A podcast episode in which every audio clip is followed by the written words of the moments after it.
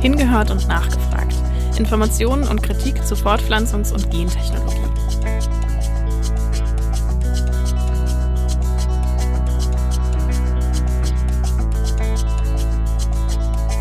Sollten wir neue Gentechnikverfahren wie CRISPR-Cas in der Zukunft in der Europäischen Union regulieren oder nicht? Und wie sollte das Ganze am besten aussehen?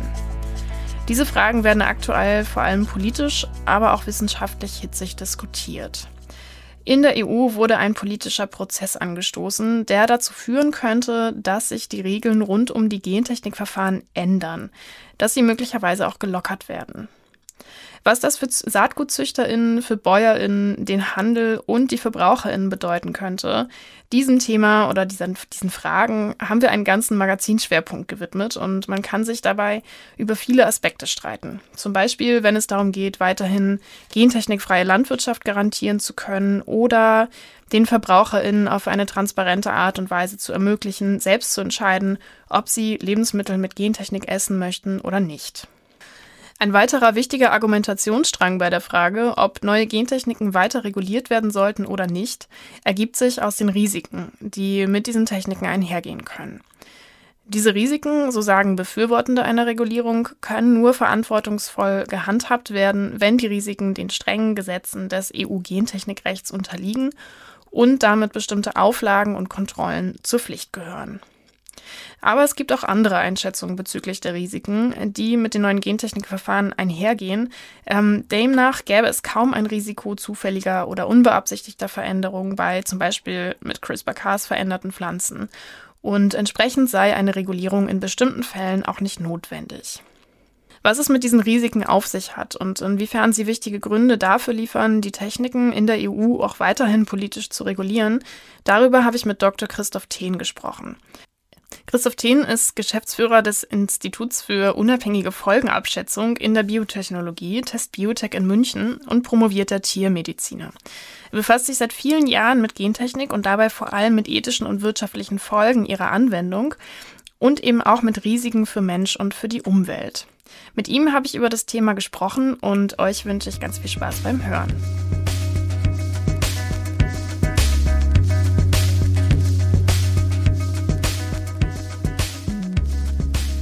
Hallo Christoph.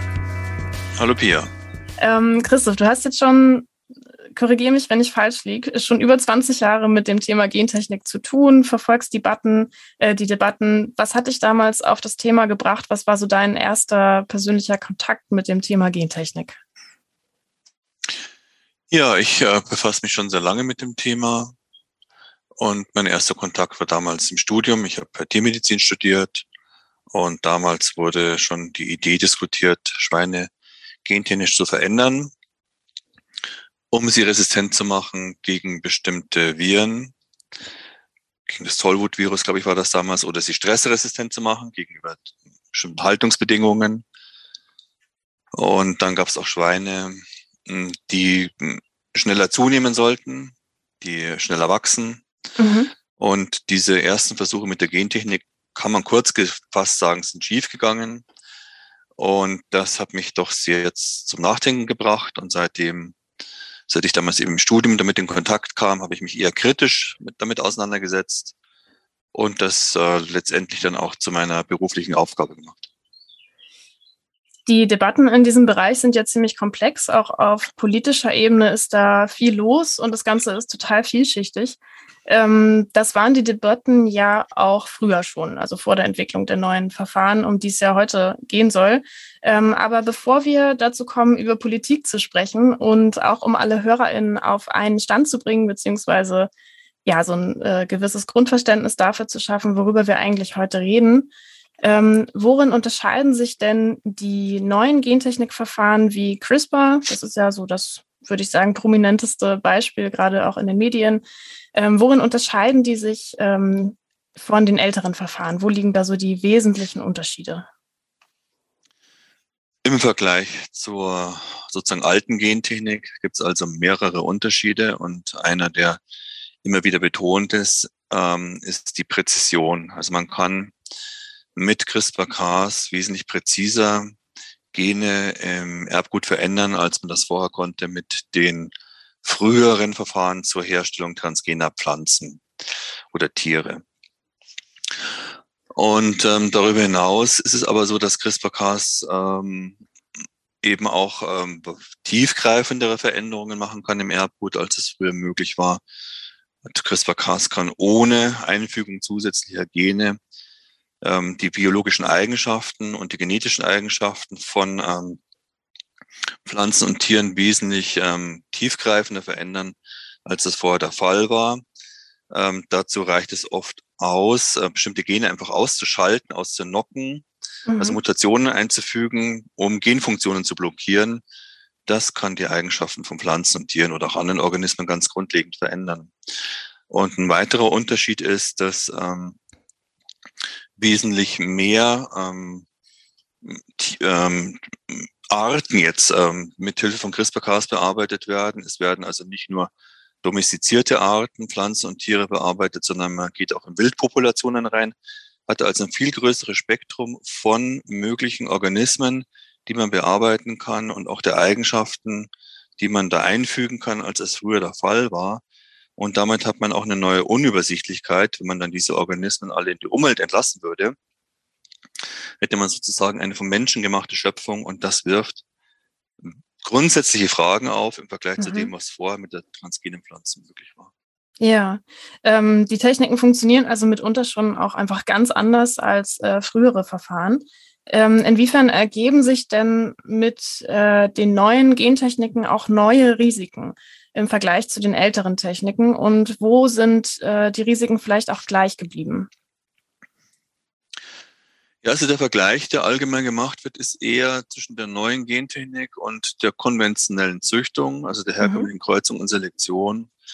Und ähm, da ist ganz klar, die genetischen Veränderungen, die man mit CRISPR-Cas einfügen kann, bei Pflanzen oder Tieren, ähm, können sich deutlich von denen unterscheiden, die aus der bisherigen traditionellen konventionellen Züchtung resultieren. Es gibt zum Beispiel bei Pflanzen im Erbgut bestimmte Mechanismen und Faktoren, die begrenzen äh, oder die, die, Einsch die Einschränkungen bedeuten für zufällige Mutationen. Also manche Orte im Erbgut verändern sich wesentlich häufiger als andere und sind besonders geschützt ähm, durch die natürliche Genomorganisation.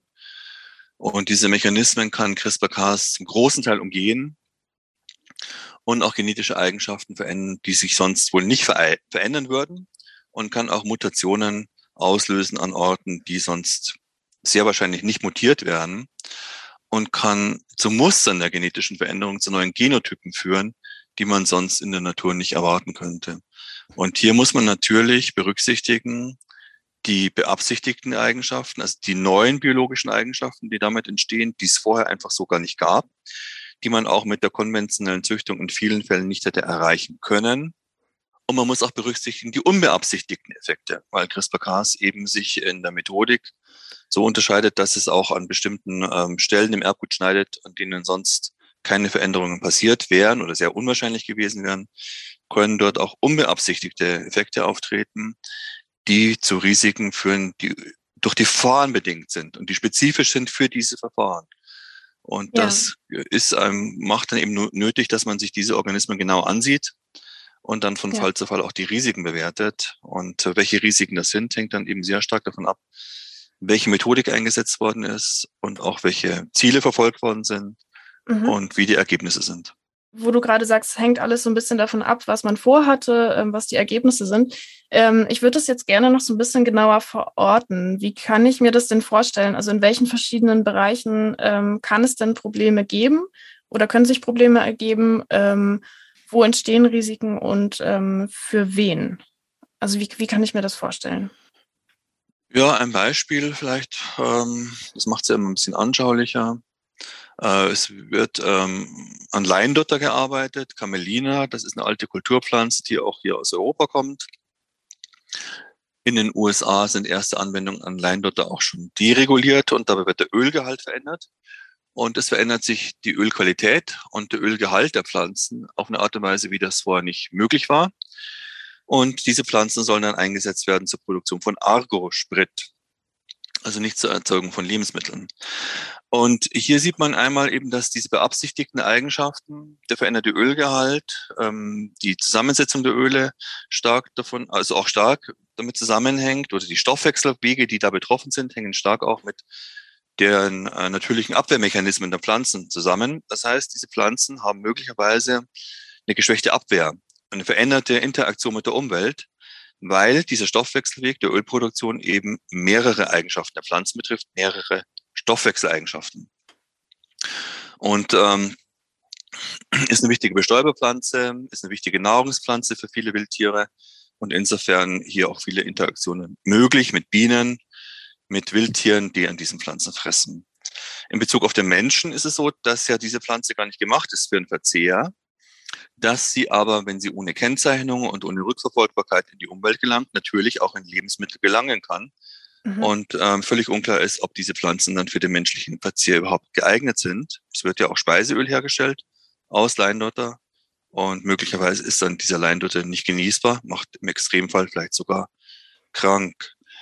Und ähm, der Leindotter veranschaulicht auch ein, ein ganz grundsätzliches Risiko noch. Diese Pflanzen können in der Umwelt persistieren, sich selber vorpflanzen und auch kreuzen mit verwandten Wildkräutern. Mhm. Und hier hat man also das Problem, wenn man den Leindotter freisetzt, dass man seine Ausbreitung in der Umwelt nicht kontrollieren kann.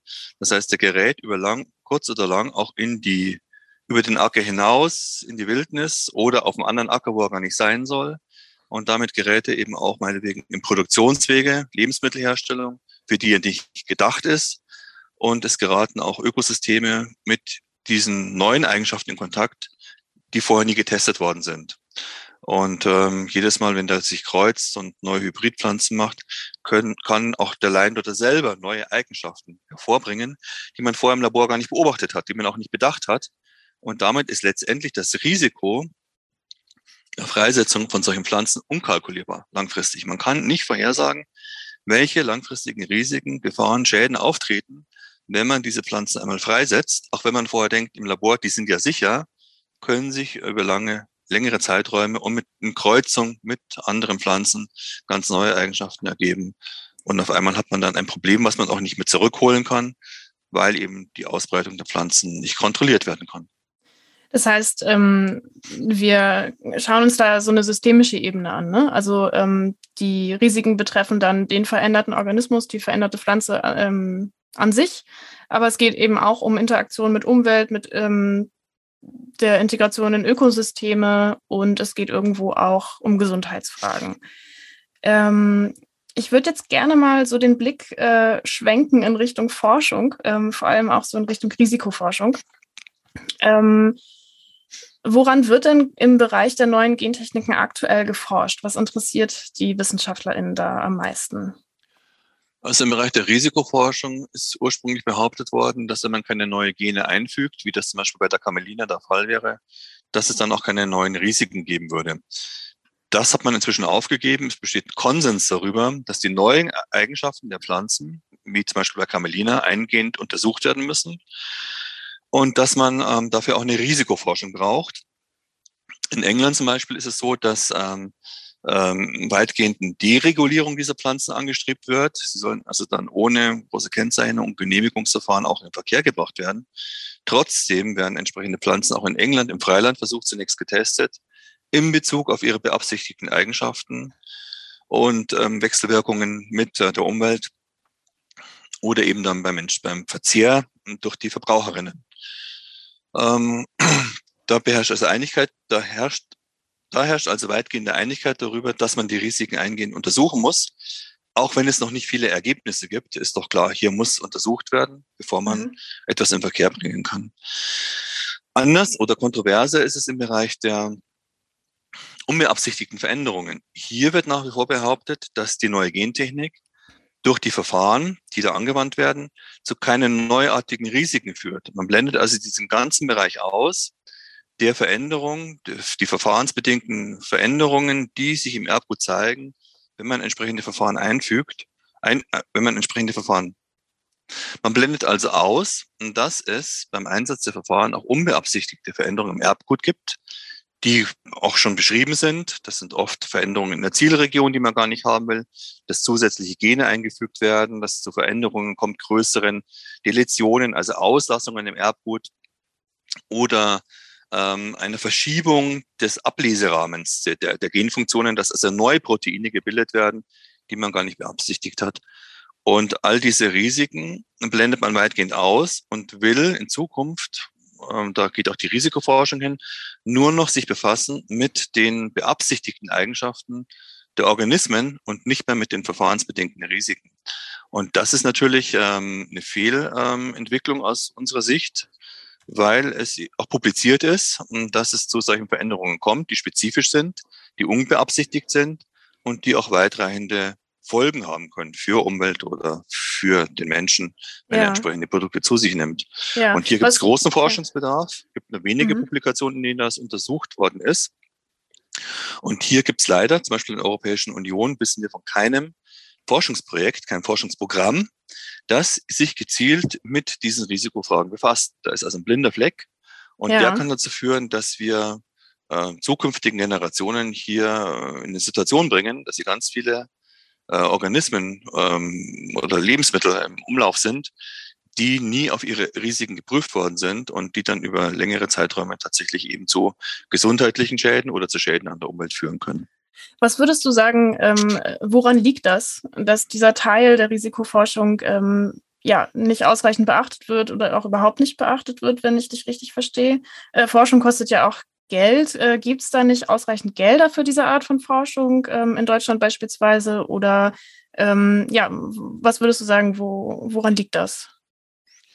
Ja, es liegt im Wesentlichen daran, dass alle Forschungsprogramme in der Europäischen Union oder die meisten ausgerichtet, die meisten Forschungsprogramme in der Europäischen Union ausgerichtet sind auf ähm, Entwicklung, auf Wettbewerbsfähigkeit, Entwicklung neuer Produkte, Innovationen und dass man die Begleitforschung äh, traditionell vernachlässigt. Und das wirkt sich hier ganz krass aus. Es gibt Milliardenprogramme zur Förderung der Entwicklung von Anwendungen der neuen Gentechnik oder auch der synthetischen Biologie und im Vergleich dazu eben keine adäquaten Forschungsprogramme, in denen die Risiken erforscht werden.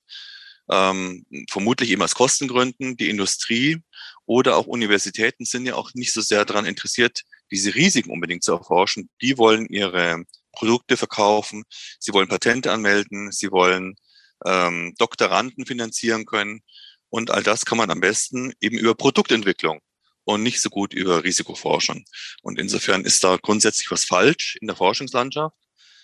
Im Deutschen Bundestag ähm, sind Gelder freigegeben worden für Risikoforschung. Es kann also sein, dass sich hier in Deutschland äh, auch da ein bisschen was ändert. Aber bezogen jetzt auf die gesamte Forschungslandschaft in der Europäischen Union ist ja definitiv die Risikoforschung deutlich unterfinanziert und eigentlich, ja. äh, kann man sagen, komplett an den Rand gedrängt worden große Forschungsorganisationen wie Leopoldina oder auch die Deutsche Forschungsgemeinschaft ähm, empfehlen ja, Pflanzen aus neuen Gentechniken dann von den Vorschriften auszunehmen, ähm, wenn keine artfremde genetische Information eingeführt wurde.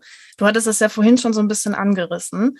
Ähm, und wenn die Veränderung sich auch ähm, natürlich zufällig oder durch herkömmliche Züchtung hätte ergeben können.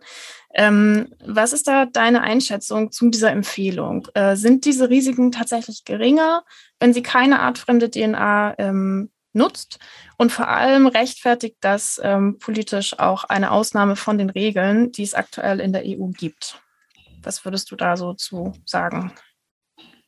gibt ja der Bericht der ähm, Leopoldina und der Deutschen Forschungsgemeinschaft, ähm, die ähm, sich hier entsprechend festlegen und sagen, das kann man alles mehr oder weniger deregulieren, solange keine weiteren Gene eingefügt werden. Und wenn man sich aber dann die Liste der Expertinnen an, ansieht, die da diesen Bericht verfasst haben, stellt man fest, es waren keine Ökologen mit dabei, kein ökologisches Fachwissen, und die Mehrzahl der Expertinnen, aus, die dazu beigetragen haben, ähm, arbeiten auch mit der Industrie zusammen, melden selber Patente an in dem Bereich, haben also einen Interessenskonflikt und sind nicht unabhängig wirklich in ihrer Einschätzung. Und da kann man mm, nur den Kopf schütteln und ähm, äh, sich wundern, wie eine so hochrangige wissenschaftliche Einrichtung wie die Leopoldina sich auf sowas einlassen kann, einen Bericht vorzulegen, der wissenschaftlich sehr angreifbar ist, der äh, mit Interessenskonflikten behaftet ist und der letztendlich auch die politische Entscheidungsfindung in eine ganz falsche Richtung lenken kann.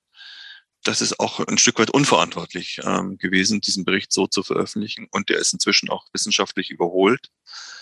Auch die ähm, Europäische Kommission geht davon aus, oder die EFSA geht davon aus, dass ohne die Einfügung ähm, artfremder Gene es zu sehr tiefgreifenden Veränderungen des Stoffwechsels zum Beispiel bei Pflanzen kommen kann und dass es da im Einzelfall eben auch sehr komplex sein kann, sehr schwierig sein kann, mhm. diese Risiken ko korrekt einzuschätzen. Und insofern ähm, würde ich sagen, dieser Bericht, der oft zitiert worden ist, ist eigentlich veraltet, äh, ja. in mehrerer Hinsicht veraltet und äh, sollte nicht mehr herangezogen werden zur Entscheidungsfindung. Mhm. Okay. Ähm, ich würde jetzt gerne noch mal so einen Schritt zurückgehen quasi und ähm, auf den Jetzt-Zustand schauen. Also momentan ähm, gibt es ja eine relativ strenge Regulierung auf EU-Ebene. Ähm, wie sieht denn so eine Prüfung auf eventuelle Risiken aktuell aus? Also wir sprechen ja von Regelungen, die auf EU-Ebene festgelegt werden, die dann in den einzelnen Ländern umgesetzt werden müssen. Ähm, wie läuft denn sowas ab und vor allem, warum ist so eine Prüfung auf Risiken so wahnsinnig wichtig? Ja, das, der Vorteil an der derzeitigen Regelung ist, dass tatsächlich ausgehend vom Verfahren alle Organismen bewertet werden müssen, bevor man sie äh, in die Umwelt einbringen kann oder als Lebensmittel vermarktet. Das ist der wesentliche Vorteil der derzeitigen Regelung.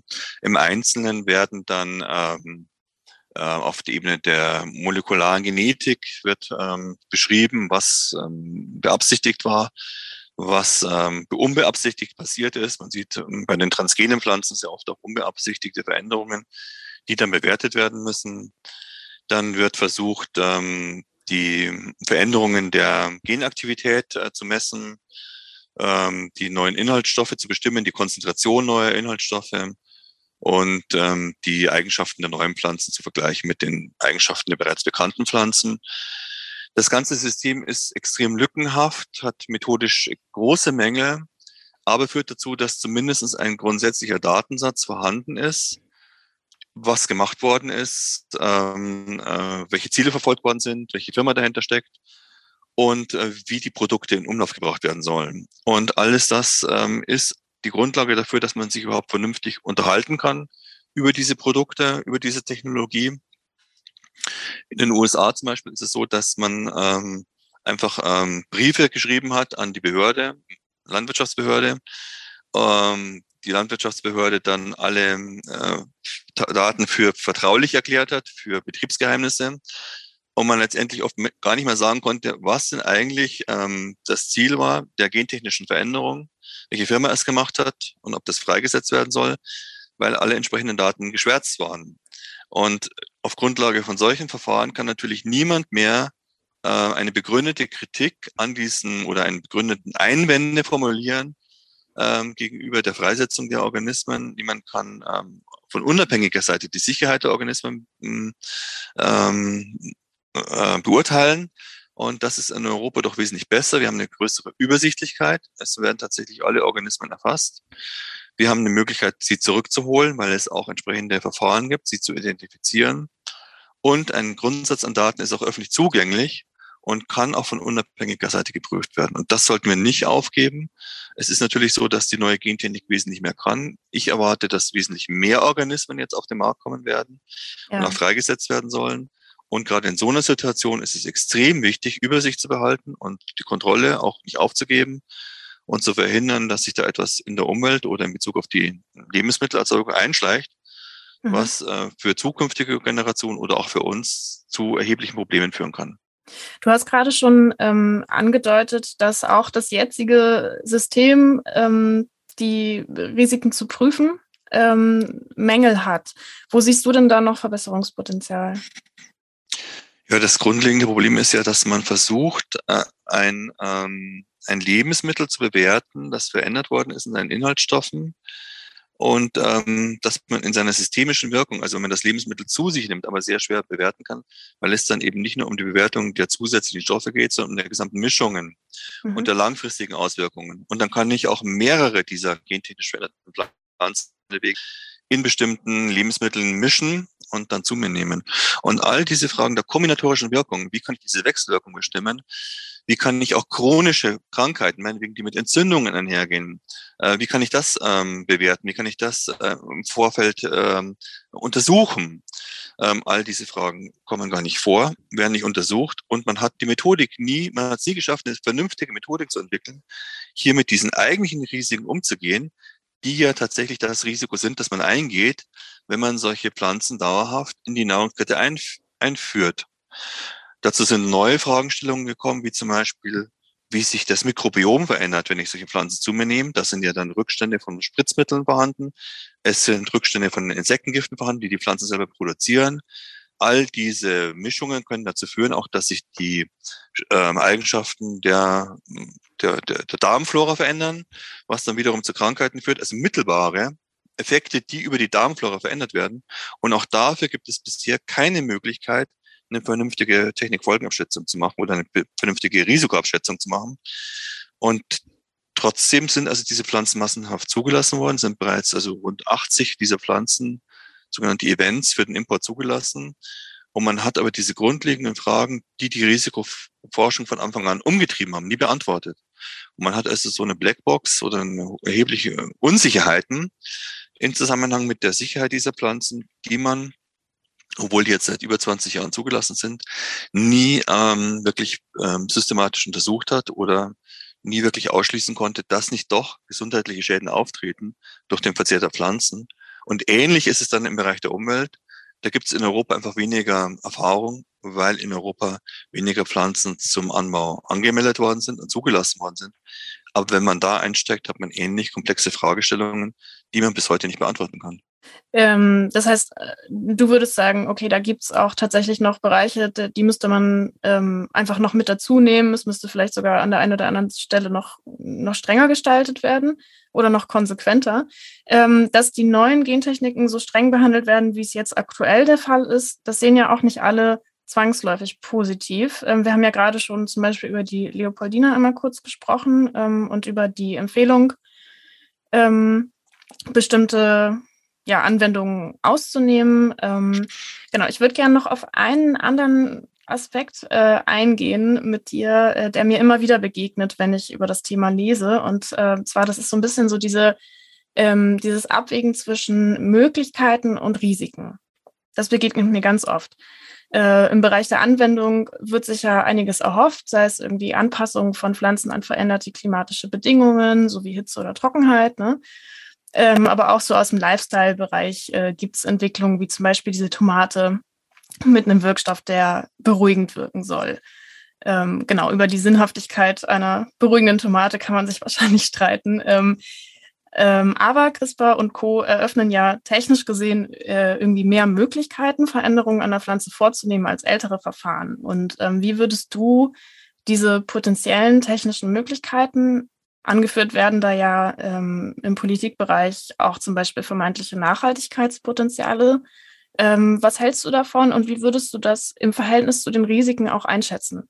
Also ist es deiner Meinung nach sinnig zu sagen, die potenziellen Möglichkeiten äh, rechtfertigen eine Lockerung der Regeln? Ja, was da fehlt, ist eben ähm, ein Überprüf, ein Verfahren, das angewendet werden kann, um diese behaupteten Vorteile zu überprüfen. Im Grunde müssten die behaupteten Vorteile unabhängig von den Risiken in einem zusätzlichen Verfahren überprüft werden, um zu herauszufinden, welche Pflanzen tatsächlich mit einem Nutzen verbunden sein könnten.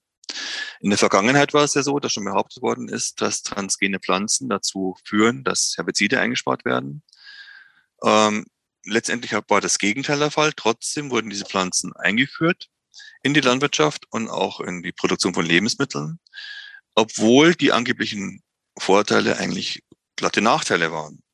Und für die Zukunft müsste man also in der Fülle dieser neuen möglichen Anwendungen ein Verfahren finden, das die leeren Versprechungen aussortiert und die Pflanzen identifiziert, die tatsächlich mit einem erheblichen Nutzen oder vielleicht sogar mit einer Notwendigkeit verbunden sind, dass man sie wirklich ähm, Bedarf hätte, diese Pflanzen einzusetzen und auch einen erwarteten Nutzen wirklich rechtfertigen könnte in Bezug meinetwegen auf Klimawandel. Das alles passiert nicht. Die Firmen mhm. behaupten bestimmte Vorteile, die werden nicht überprüft. Diese Tomate, die mit beruhigender Wirkung einhergehen soll, wurde in Japan zugelassen, ohne dass die beruhigende Wirkung oder auch Nebenwirkungen jemals wirklich überprüft worden sind.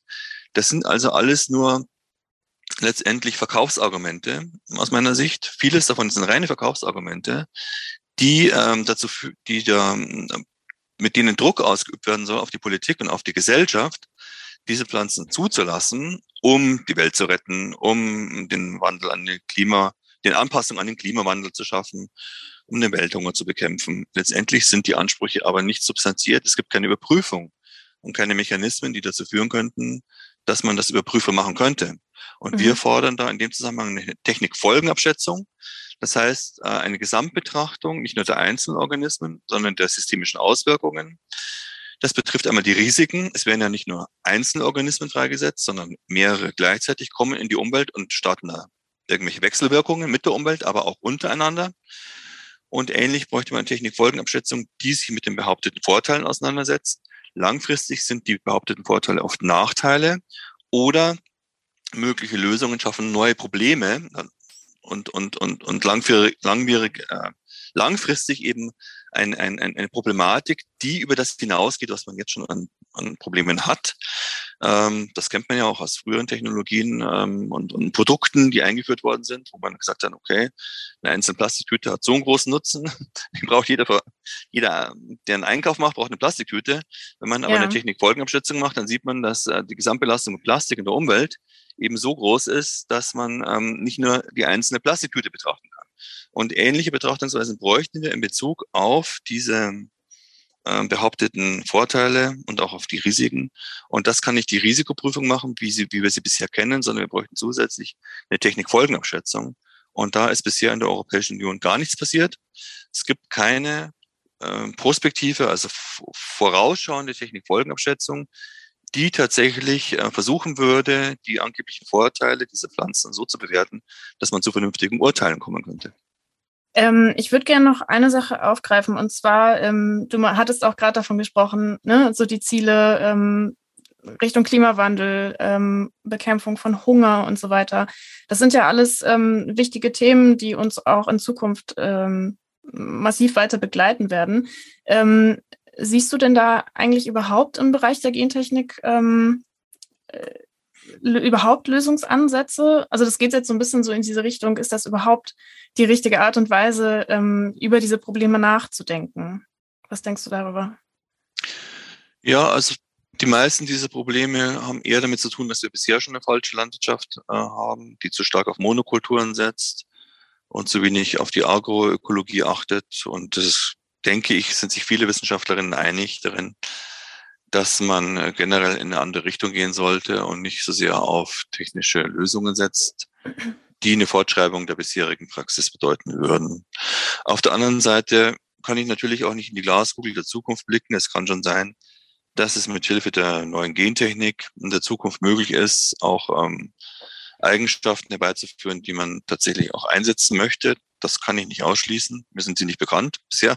Aber es ist nicht auszuschließen, weil dieses Instrument so mächtig ist. Und insofern würde ich sagen, lasst uns versuchen, ähm, das, den Eintrag in die Umwelt möglichst zu reduzieren, weil wir ansonsten die natürlichen Systeme äh, stark gefährden können. Wenn wir unkontrolliert diese Organismen in die Umwelt einbringen, gefährden wir unsere eigenen Lebensgrundlagen und die Lebensgrundlage zukünftiger Generationen.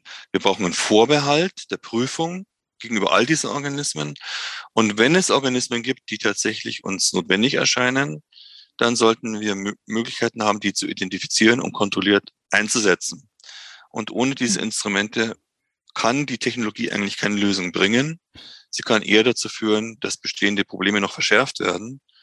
Und wie es eben so ist mit den technischen Lösungen, auch ganz neue Probleme herbeiführt, die wir bisher noch gar nicht absehen können, die aber für zukünftige Generationen sich ähnlich auswirken wie Verbrennungsmotoren, Einsatz von Pestiziden äh, oder der ganz, die Verschmutzung der Umwelt mit Plastiktüten oder Plastikprodukten.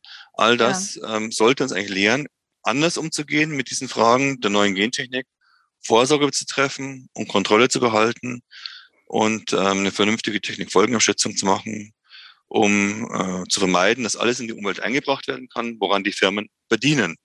Und darauf läuft es möglicherweise aber hinaus, wenn man sich ansieht, was die Europäische Kommission plant.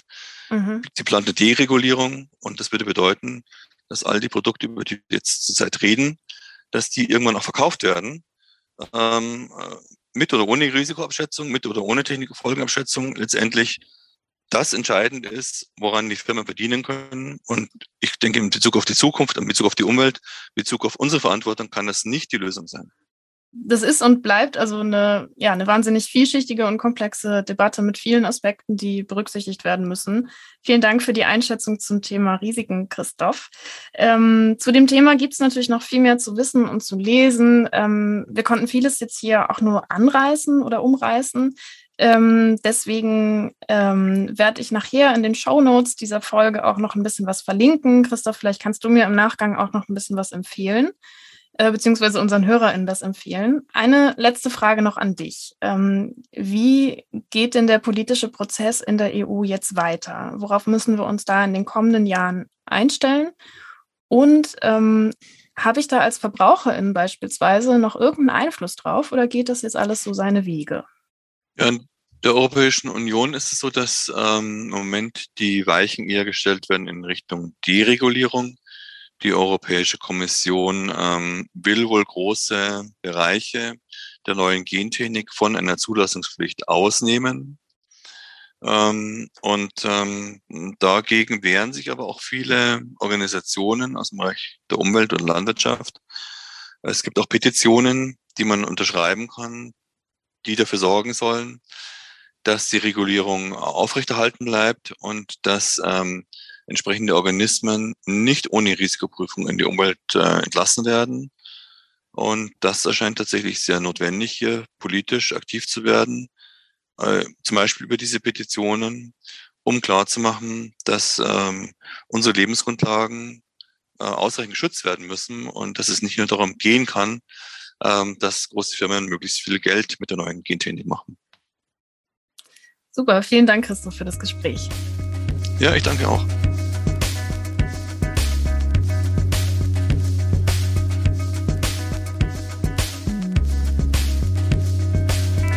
Das war das Interview mit Dr. Christoph Thien von Test Biotech.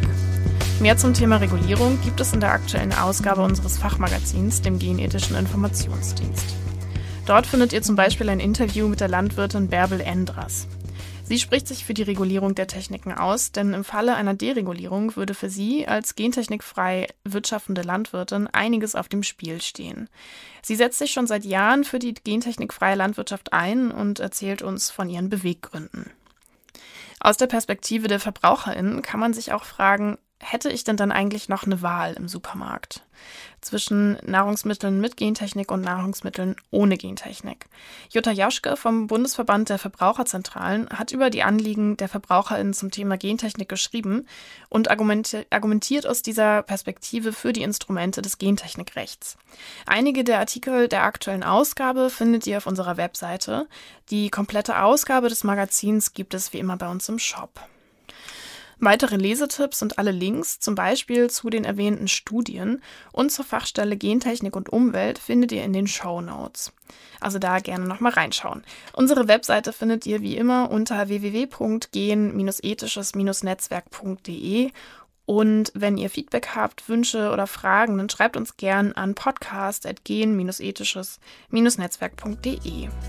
Schön, dass ihr zugehört habt und bis zur nächsten Folge.